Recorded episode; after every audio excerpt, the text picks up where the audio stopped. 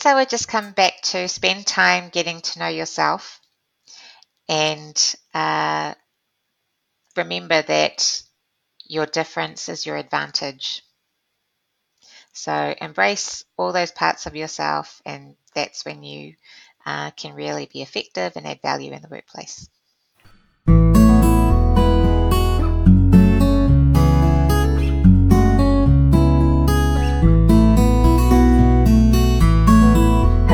Everyone. Welcome back to How She Did It.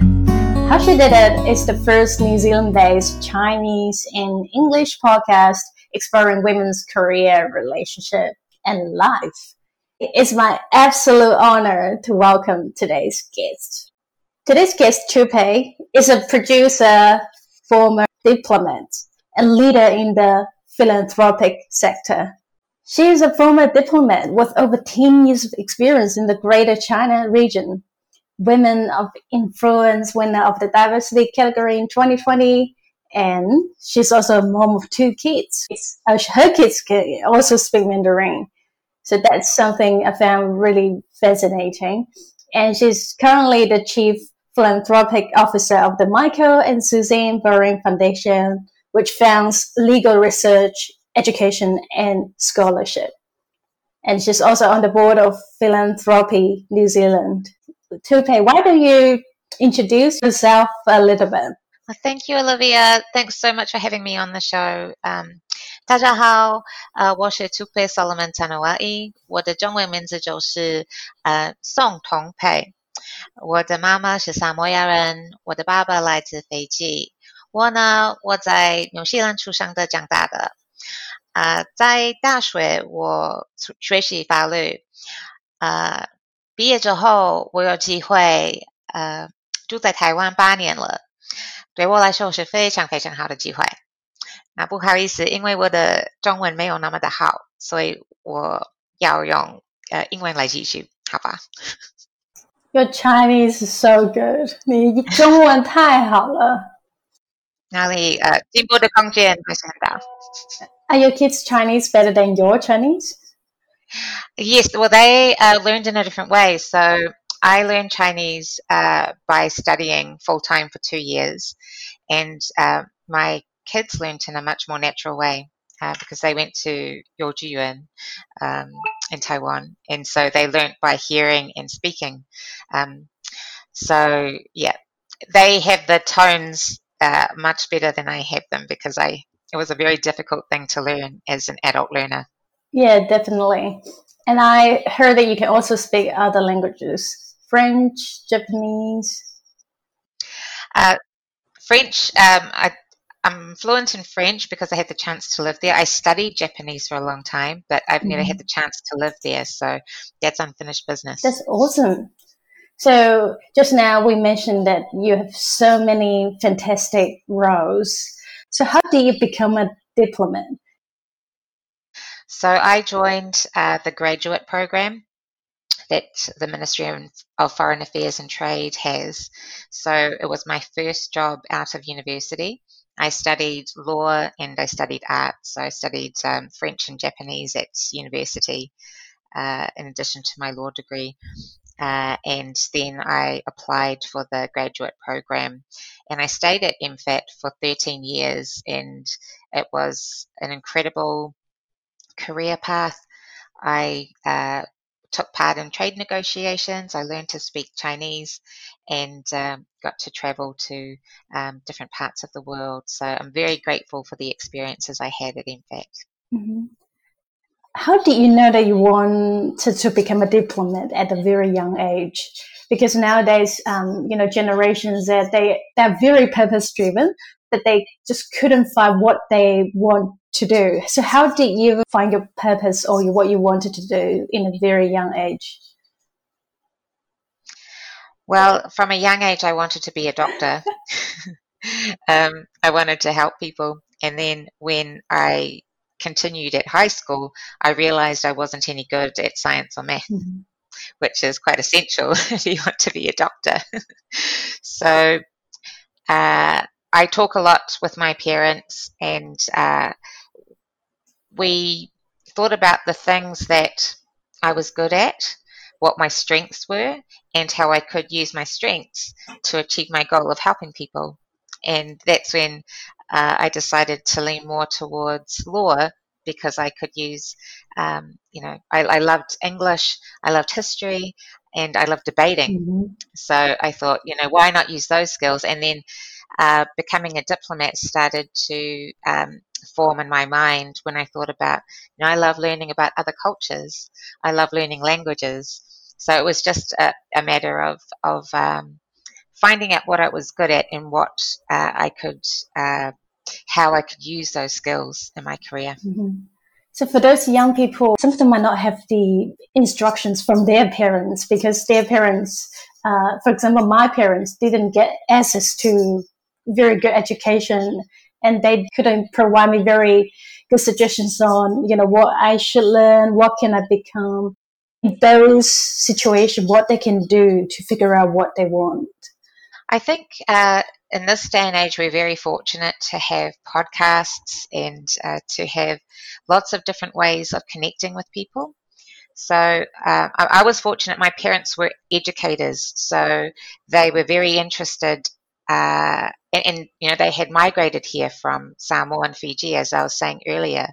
So they really believed that education was um, the you know our, our way of um, succeeding in our new society. And I know a lot of other migrant parents believe that, uh, but not everyone has access to uh, the networks or the cultural capital. So uh, I didn't know many lawyers, for example, when I was growing up. Uh, we just didn't have them in our circle. So um, I think young people today are at an advantage because they can go on LinkedIn, they can follow people on Twitter, they can listen to, you know, your podcast and they can see themselves reflected in different spaces where uh, you might have been much more limited, you know, 20 years ago, which is when I was coming up in my career, when I was studying actually. So, yeah, I, I am a big fan of uh, you know reaching out to people. So it's it's one thing to um, uh, to follow someone, but uh, you know as a as a young person today, you know you always you know a cup of coffee doesn't cost that much, uh, and you can always invite people to coffee to you know find out more about their journey. That's how I actually met some of my mentors. Um, so now later on, you move from diplomat to philanthropic industry. So why that industry? What was your drive behind this?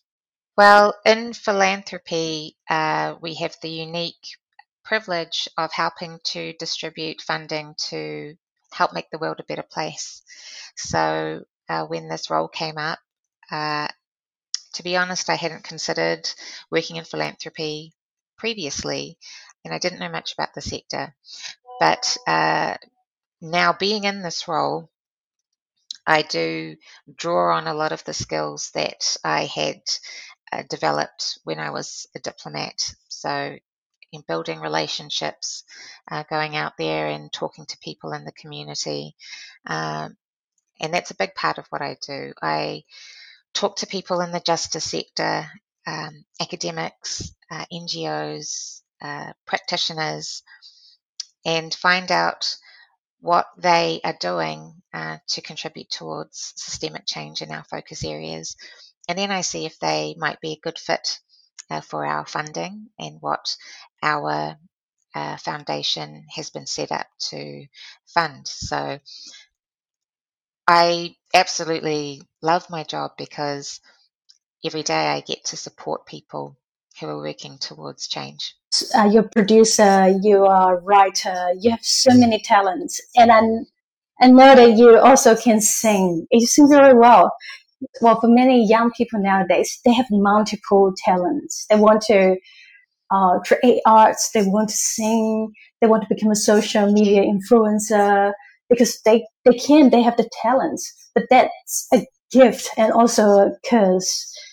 If you want to be anyone, you become no one. So that's one of the biggest struggles that I found in Generation Z nowadays. What would be your suggestions to them to find what is the suitable career path for you? Well, I, um, like many people, I put myself into a box quite young. So once I had my career path, I focused on that exclusively and uh, sort of let all of the other parts of um, myself, my creative side, to sort of drop away.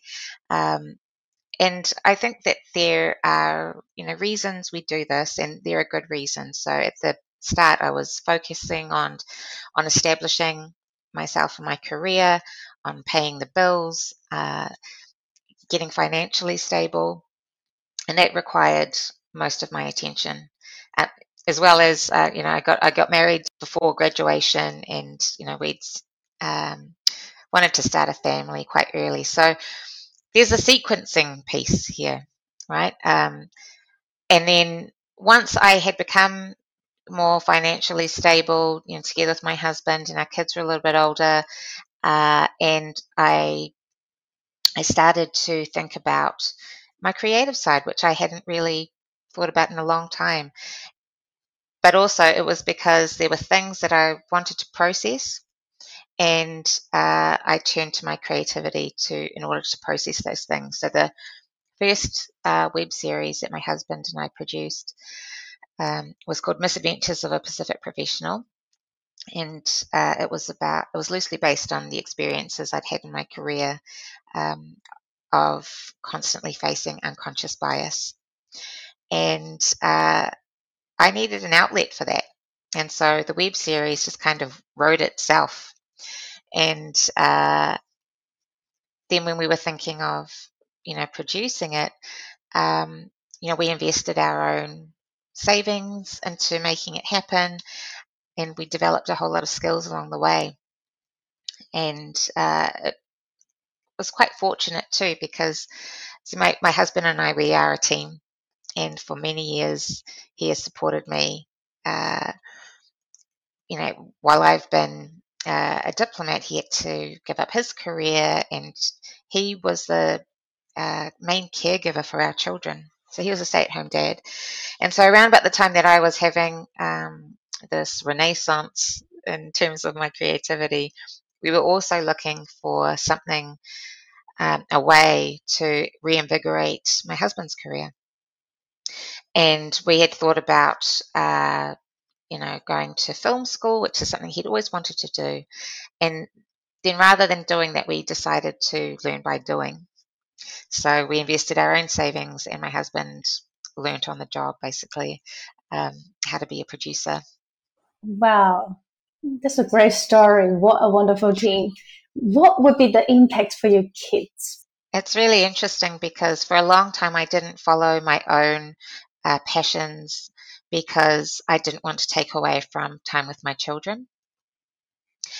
But the interesting thing is, the more that I have pursued my own dreams, the better it's been for them because they have been able to learn things so much quicker than I have. It took me almost 40 years to realize that what I had to say was important and that I should use my voice and my daughters are 11 and 14 now, they already know that. They're already uh, writing and shooting their own uh, films at this young age. Uh, so, yeah, it really has been beneficial for them to see their mother, uh, you know, following her own dreams and pursuing her own passions. Why do you think it takes so long for us to find our voice, but it takes a lot less time for kids nowadays.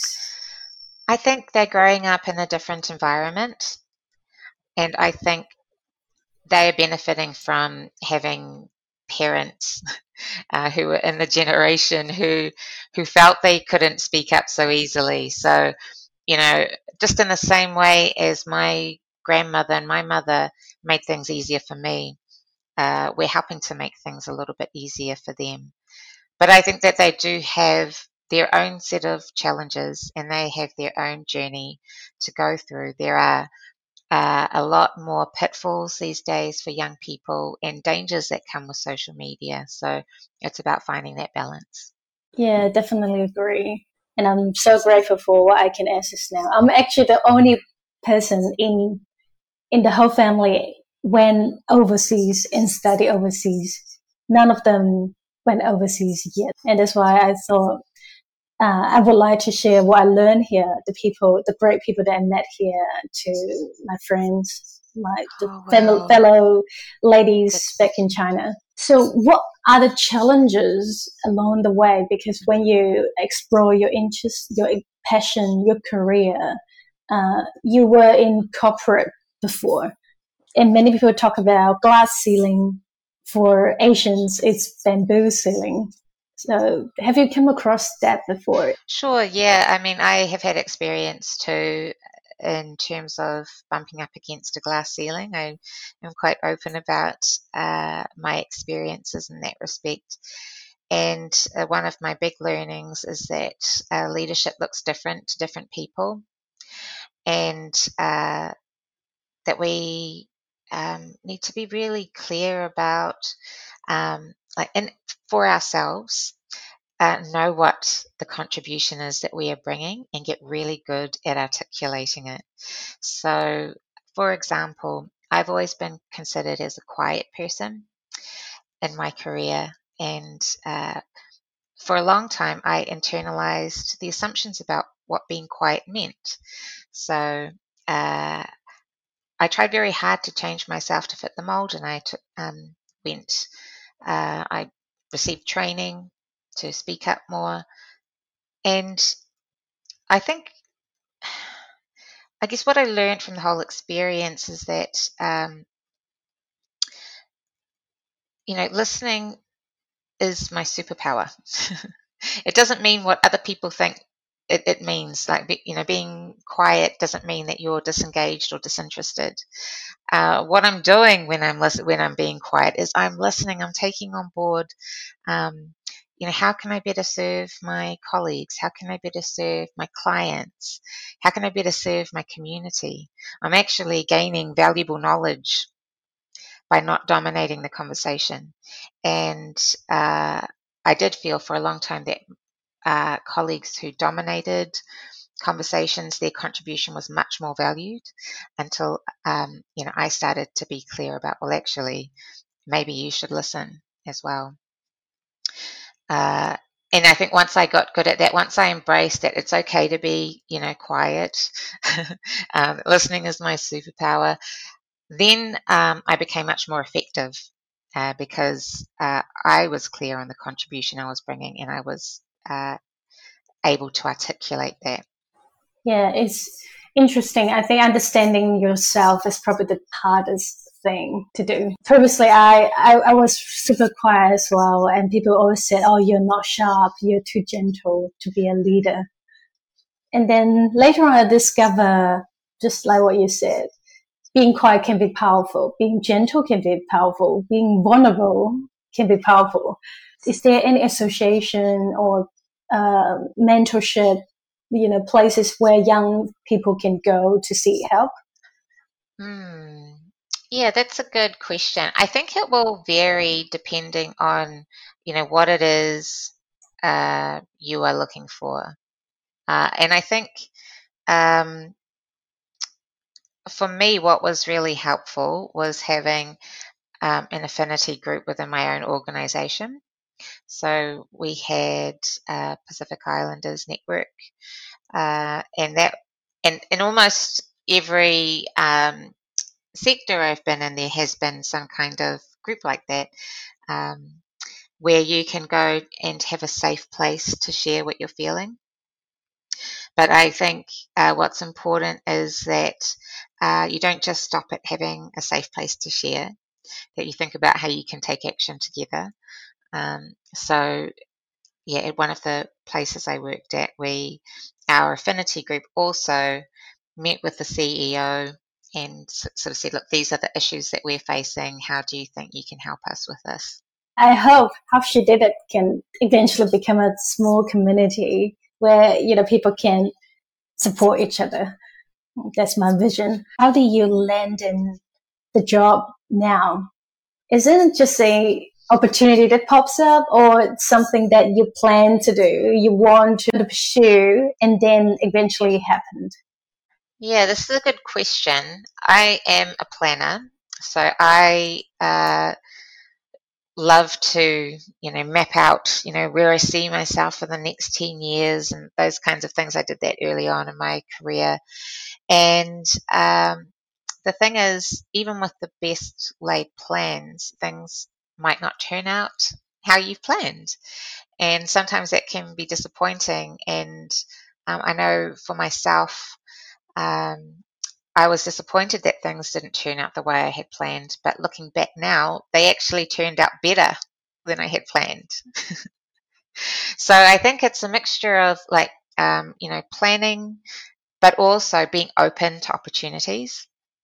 And for me, uh, I think, I guess it's always been really important to me to do to do a good job in whatever uh, place I find myself, and I think that does speak volumes. If you just do the best with, uh, you know, what you are given, and then also uh, what I found uh, in, from my own Pacific background, and I found this to be true in Asia as well, is to focus on relationships. Uh, because in uh, the Pacific context and uh, my feeling is also in the Asian context, relationships are power. So um, yeah, if you you know are good at building those long-term relationships that are not transactional, uh, then those will stand you in good stead. That's what I noticed uh, about your program. Your, there's so many influential people on your show. So you you're very good at relationship building. Can you tell us a li- little bit more about how do you develop your relationship building skills and how do you use it to influence others? Thank you. I, I often get asked this question because I think I talk about building relationships so much. And I think the funny thing is that it's very hard for me to articulate because it's something that I do, I do unconsciously and uh, it, it comes natural because it's part of my culture. But I, I think that something that is very key is to take a genuine interest in people and uh, and I think this is why it's hard to articulate because it's not something I'm consciously trying to, you know, tick off. You know, have I done this part of the building the relationship? When, when I meet people, I'm genuinely interested in who they are as people, and not just what they can do for me or what they can do for my company or or anything like that. It's uh, you spend um, a lot of time investing in the relationship up, up front and just getting to know who the other person is. And um, I guess what I'm always looking for is whether there's alignment with my values. And um, you know, if if uh, there is, then yeah, it's it's just uh, I think it's a natural um, part that you want to spend more time getting to know uh, that person. What are your values?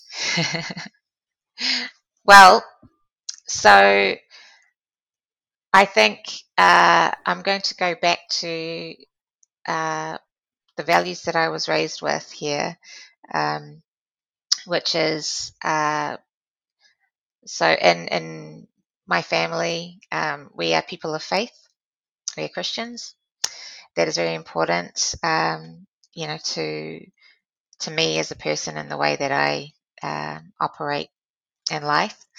Uh, my culture uh, is very important to me. Uh, being a Pacific person um, with roots in Samoa and Fiji, being a New Zealander is a very important part of my value system and uh, contributing to um, this wonderful country that I call home. Uh, and hard work uh, is something that uh, has been ingrained in me uh, yeah, so, I think probably the, those four things are key to who I am. And uh, we also have a, a, motto in in my family, um, which is respect, love, and forgiveness. So those are the the words that I live by. Respect, love, and forgiveness. So beautiful. Watch the last episode of the first season. You invited your husband to the show. I was so surprised because I didn't know that it's produced by you and your family. How did you make it happen? How did you how do you guys do it to create a show? Thank you. So I think the first thing is that we back ourselves. Uh, and uh, you know we had faith in our own abilities. But having said that, we also are not the experts in everything. So we uh, we know what we're good at, but then we also know what we need help in, and we surround ourselves with people who are experts um, in in those things.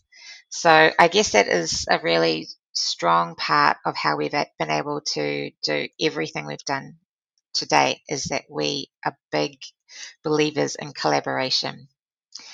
And yeah, so for um, Talanoa Tupe, which is my chat show, uh, we worked in partnership uh, with another production company, Umbrella Productions, and um, so so we partnered together to make the show. And I think, um, yeah, I mean that I think really that is the the key to everything is just um, knowing what uh, value you bring and um, who you should partner with in order to create something which is greater than the sum of all of your parts. And how do you get your kids to be part of it? So, yeah, it's a, a labor of love and it's a family affair. So, uh, as I mentioned before, the our children are quite interested in filmmaking, so we know that bringing them on set uh, will be, you know, give them such a head start. Just even being there to um, to listen and learn is um, is beneficial for them. And so our 14 year old uh, has had uh, quite a lot of experience behind the camera. So um, she is part of our crew. And our 11 year old is interested in hair and makeup and wardrobe.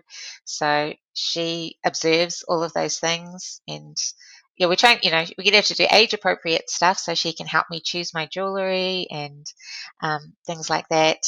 And she is also uh, very good at making coffee. So she is in charge of uh, making sure that morning tea is ready for the crew, uh, just sort of, you know, laying things out and stuff like that. But I think that contributes to the family feel of our show.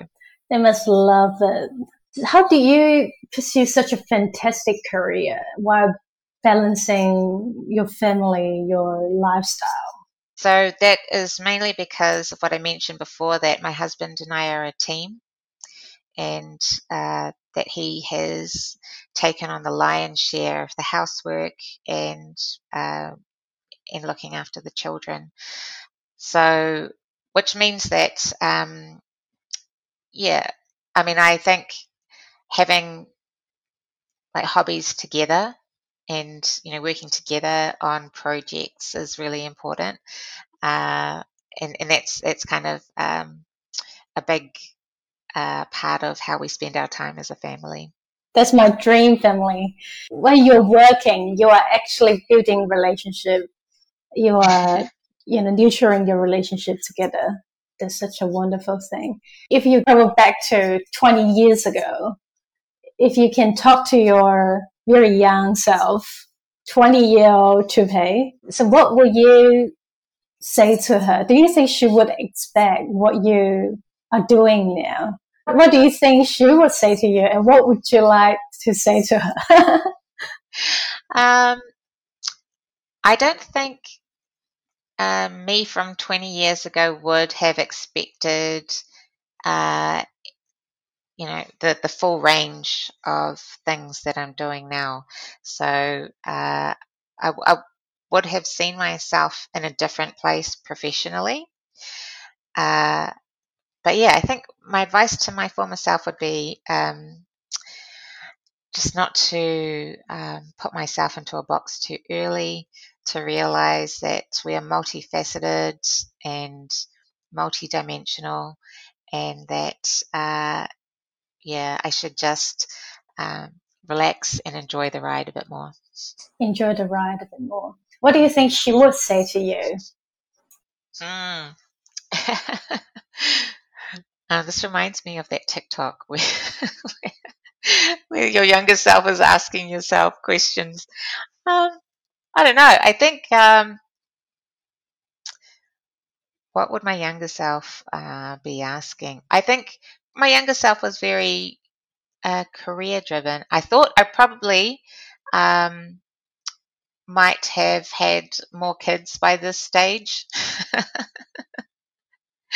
but uh, yeah, I I think yeah, again, it's just about you know sometimes it doesn't turn out as planned. Sometimes it turns out better. Yeah, it's quite interesting. It's a very interesting exercise to do because recently I discovered my diary, uh, which I wrote when I was 20 years old. And they, there were so many unrealistic expectations that I wrote down. One of them is I would have gotten married by 30 years old. I would have two kids, but I'm over 30 years old now, have no kids, not married.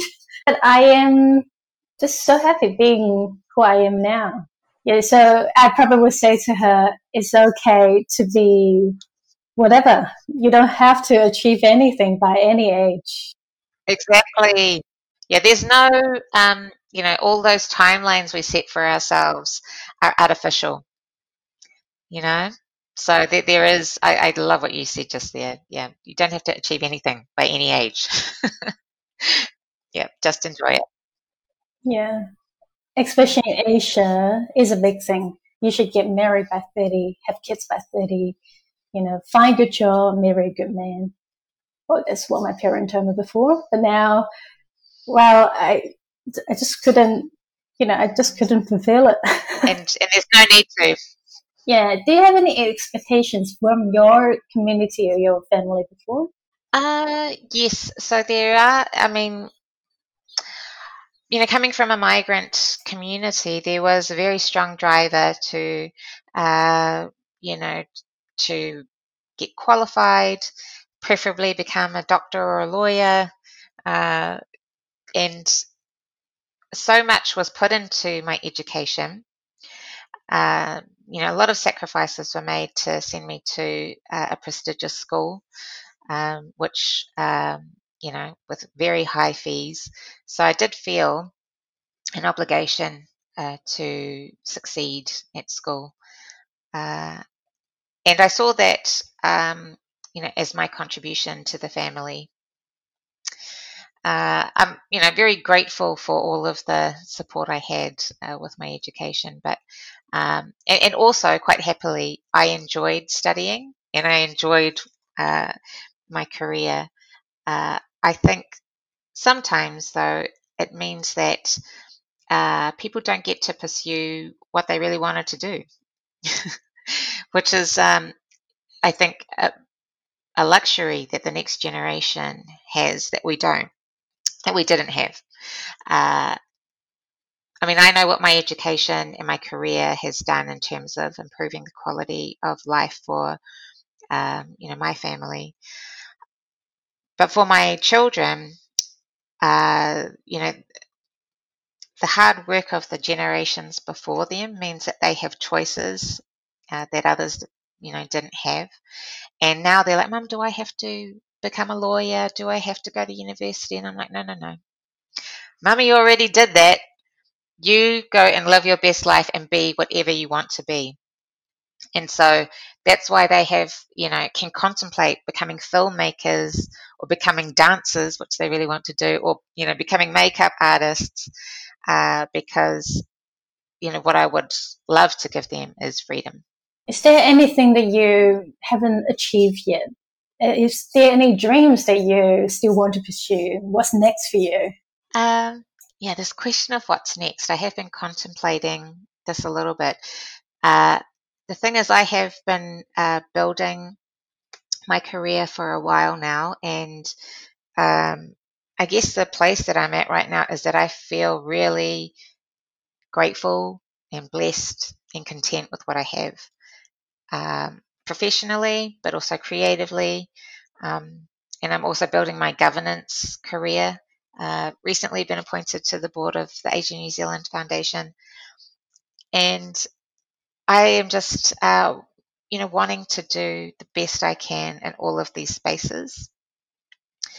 Uh, you know, I mentioned before, it's really important to me that, you know, I do a good job uh, in whatever field that I'm in. So, um, yeah, I feel really good right now, and I just want to make a difference in all of the respective roles that I have. Um, in terms of where I can improve, you know, there's uh, you know other aspects of my life. Um, you know, I would like to become fitter, um, and you know, you know that those kinds of things. I want to um, try and take care of myself uh, in all of my um, you know different parts of my life. This lockdown has changed many things, and many people they've developed lockdown hobbies. Do you have any realization or you know develop a new hobby in the past what 18 months? Yeah, so my show Talanoa Tupu was a lockdown uh, project. So um, I mean, in the sense that we started developing the ideas and um, you know lining up how we would make it happen. And then we obviously had to film when we weren't in lockdown. Uh, and yeah lockdown has just thrown a spanner in the works of uh, of everything. So um, we do try and make the most of the opportunities when we are able to move about freely. And then that's meant we do have material to edit during the times that we are at home. So we will expect more episodes. Yes, definitely. So uh, there's so many more people that we want to interview. Uh, yeah, so yeah, just just watch this space. But uh, it's, uh, I mean, as you know, it does, you know, take a bit of, you know, effort, especially when uh, you know, there are costs involved, and um, you know, we do this from our own savings. So, uh, yeah, we but we always find a, made a, way, a way to make it happen. Mm-hmm. That's so exciting. Poporazzi Productions. So P O P O R A Z Z I, Poporazzi. Uh, so it's a play on the word paparazzi, but popo means coconut in Samoan. Oh, what a cute name. Thank you. So we're on uh, YouTube, Instagram, uh, and Twitter. That's awesome. So the last question of the show, um, do you have any other suggestions for young ladies? I guess I would just come back to spend time getting to know yourself and uh, remember that your difference is your advantage. So embrace all those parts of yourself, and that's when you uh, can really be effective and add value in the workplace. Wonderful. Thank you so much for sharing, Tupe. Thank you so much for having me.